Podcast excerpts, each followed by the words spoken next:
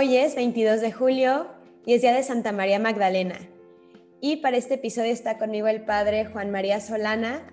Él es director de Magdala y eso significa que él vive en Magdala, donde era María Magdalena. Y bueno, el padre Solana está muy inmerso en la espiritualidad de, esta santa que creo que nos deja muchas enseñanzas. Y pues nada, padre, bienvenido. Muchas gracias por acompañarnos.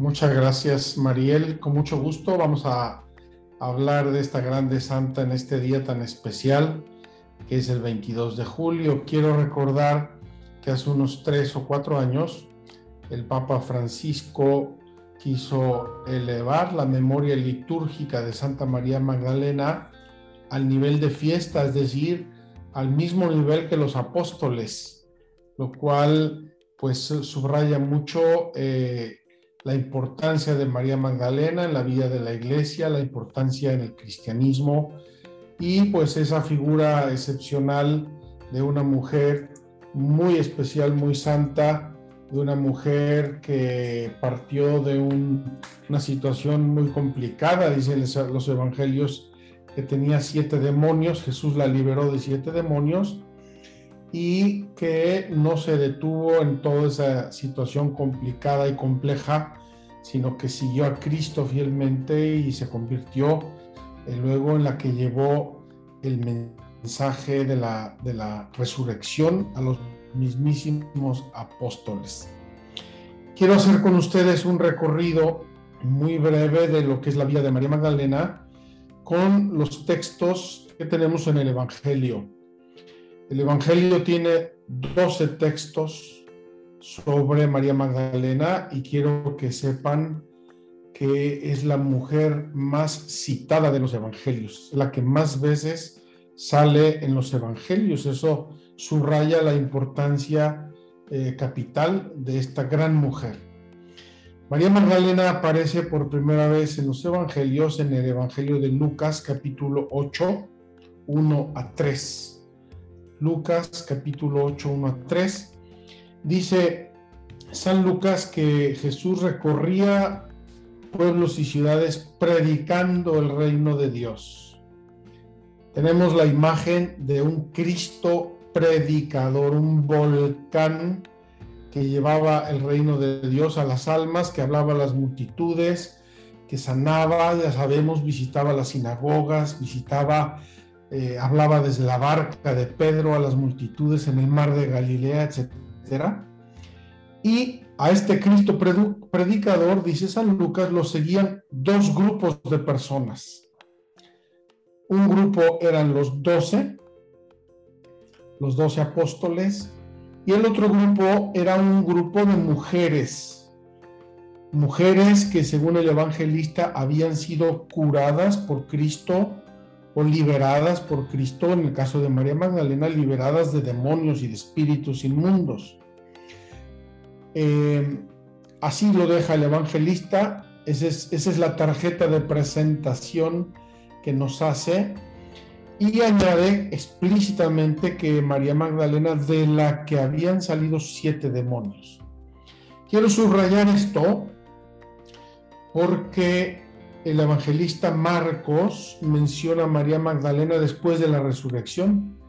Dice Jesús se apareció en primer lugar a María Magdalena y dice de la que habían salido siete demonios.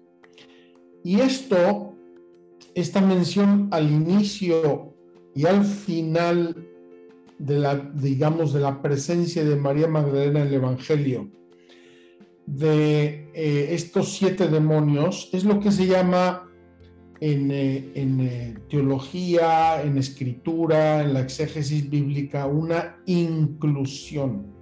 Es decir, es como dos expresiones que abren un grande paréntesis y quieren subrayar todo lo que está dentro de ese paréntesis. Y lo que subrayan en este caso no es el hecho de que María haya estado endemoniada eso lo da por descontado, sino que habiendo estado endemoniada, recibió la gracia de encontrarse con Cristo y de ser liberada.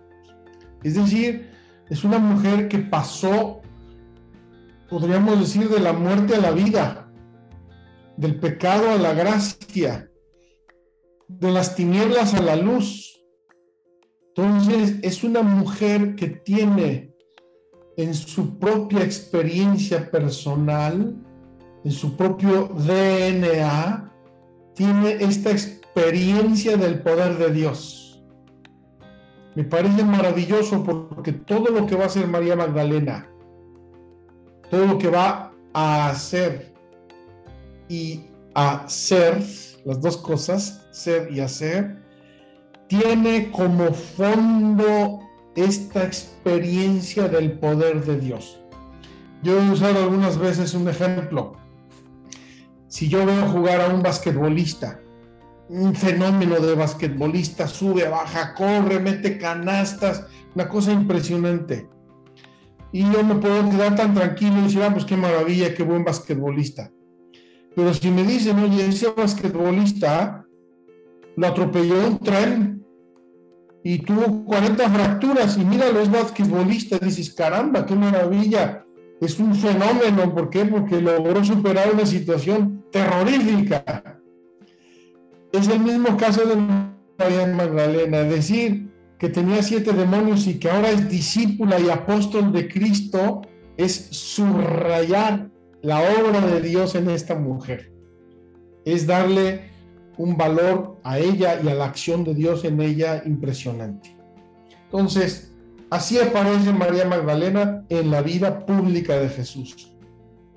Y dice simplemente lo siguió, lo siguió y le sirvió con sus bienes. Ahí tenemos a las primeras voluntarias del Evangelio, este grupo de mujeres generosas probablemente con ciertos recursos, que siguen a Jesús, que le apoyan, que le apoyan no en cocinarle y lavarle los vestidos, que hubiera sido un grandísimo honor cocinar y lavar los vestidos de Cristo. Le apoyan en lo que está haciendo Jesús, es decir, en la predicación del reino de Dios. Van con él, le ayudan, le apoyan, explican a la gente, le congregan a las masas yo creo que iban a lo mejor con campanitas por los pueblos, llamando a la gente para que viniera y se beneficiara de la vida de Jesús, de su, de su apostolado, de su predicación. Y esa es la única mención que tenemos en los evangelios de María Magdalena en la vida pública. Liberada por Jesús, se convierte en seguidora, se convierte en discípula, y con sus propios medios y los de otras amigas apoyan el ministerio de Jesús y le sirven y colaboran con él. De ahí los evangelistas saltan a fundamentalmente a dos situaciones que hacen de María Magdalena también un testigo único, excepcional de la vida de Cristo. Saltan a la pasión, y los evangelistas presentan ahí a María Magdalena como líder de este grupo, porque una vez más es la primera del grupo que siempre es mencionada. Dice, estaban allí a los pies de la cruz o estaban cerca de la cruz un grupo de mujeres que le habían seguido en Galilea y que habían venido con él a Jerusalén. Entre ellas María Magdalena y luego los textos varían entre un texto y otro con los nombres de las otras mujeres. Hablan de Salomé, hablan de María, la madre de José, hablan de, Susana. Hay varios nombres que varían de un texto a otro, pero en todos los textos está siempre María Magdalena. Entonces, es una presencia, digamos, cualificada, una presencia especial esta María Magdalena que sirve un poco de líder a estas mujeres y que están ahí y están, están proactivas, no solamente están atentas a lo que le está pasando a María, a Jesús en la cruz, no solamente están acompañando a la Virgen María, como dice el evangelista Juan, a los pies de Jesús estaban María, María la madre de José y María Magdalena. También están atentas dónde le ponen el cuerpo, cómo lo sepultan. Seguramente ayudaron en la sepultura de Jesús. Y de allí llega el sábado famoso, el grande sábado, la Pascua judía.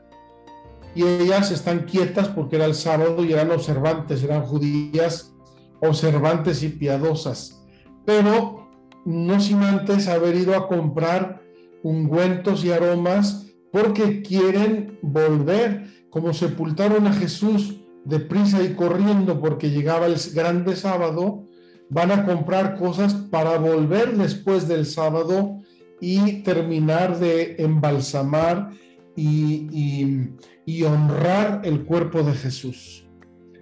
Y ahí aparece otra vez María Magdalena. En este caso está buscando el cuerpo de Jesús, como dice el evangelista Juan, y no encuentra el cuerpo, encuentra a Jesús, a Jesús vivo y resucitado. Y en esto todos los evangelistas son concordes María Magdalena es la primera mujer a la que se aparece Cristo resucitado. Es precioso, sobre todo el texto de San Juan, en el capítulo 20, este encuentro tan hermoso, tan personal entre Jesús y María Magdalena. Y ahí Jesús le va a dar a María Magdalena una, una encomienda, un, un mensaje a mí me parece casi, casi como una síntesis de todo el Evangelio y de toda la Sagrada Escritura. Ese, ese mensaje quizá no siempre lo hemos valorado, no siempre lo hemos entendido en toda su riqueza. Son dos frasecitas, pero son impresionantemente bellas y profundas.